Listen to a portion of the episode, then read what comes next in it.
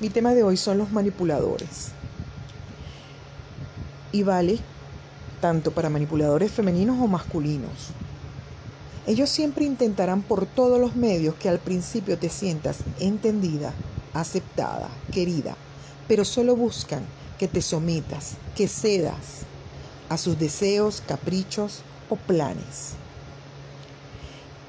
y debes estar atenta, porque en el mínimo detalle que le hace sentir cuestionado, reaccionan de manera hostil y hacen caer sobre ti toda la agresividad de la que son capaces. Las víctimas de los manipuladores son buenas personas que tienen carencias afectivas y muchas veces son dependientes. En el primer momento te dan atención y afecto, luego debes ganártelo demostrándole lo importante y valiosos que ellos supuestamente son. Tú puedes ser una persona inteligente, exitosa, sobresaliente y caer víctima de un manipulador. Tiene más que ver con cuestiones afectivas y emocionales no resueltas, que en muchos casos tienen que ver con la falta o dificultad en las relaciones interpersonales y con las dificultades en las relaciones con nosotros mismos. Vamos a resaltar algunas de sus características. Tienen una personalidad carismática, esa capacidad de atraer y el encanto que posee para influir en las personas que le rodean. Poseen confianza, exuberancia, optimismo, una sonrisa fácil y expresiva, su lenguaje, lenguaje corporal, una voz amable y apasionada. El carisma personal son el conjunto de habilidades sociales y emocionales. Esto les da la facilidad al manipulador, usando la inteligencia emocional a su conveniencia. Es la capacidad de identificar, reconocer los propios sentimientos y los de otros para manejar las relaciones con los demás, motivándolos, evaluándolos y controlándolos a su conveniencia es importante detectar en qué nivel estás, si de beneficio o de sometimiento. Los manipuladores pueden ser también personas que padecen trastorno antisocial de la personalidad.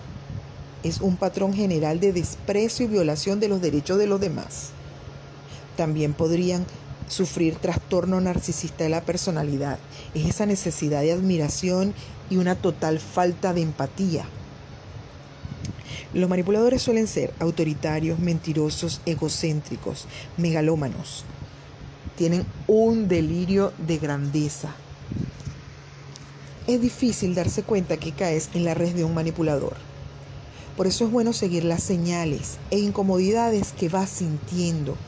Todos tenemos la capacidad de detectar cuando no nos sentimos cómodos Evitemos autoengañarnos, valorémonos, amémonos y mantengamos siempre presente que merecemos lo mejor y ser felices. No olvidemos que nosotros elegimos y decidimos cuándo, dónde y con quién y por cuánto tiempo queremos estar.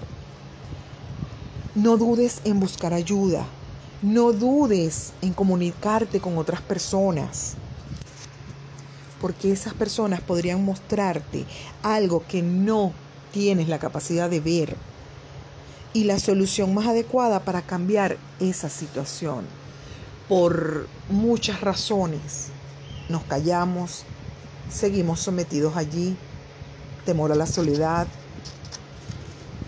Son muchas, muchas razones que te pueden llevar a caer en las manos de un manipulador e inclusive mantenerte en esa relación tóxica y enfermiza. Entonces, piensa en ti, analiza la situación en frío y si necesitas que otra persona oiga lo que estás sintiendo, no te detengas, porque tú eres lo más importante y tú te mereces lo mejor.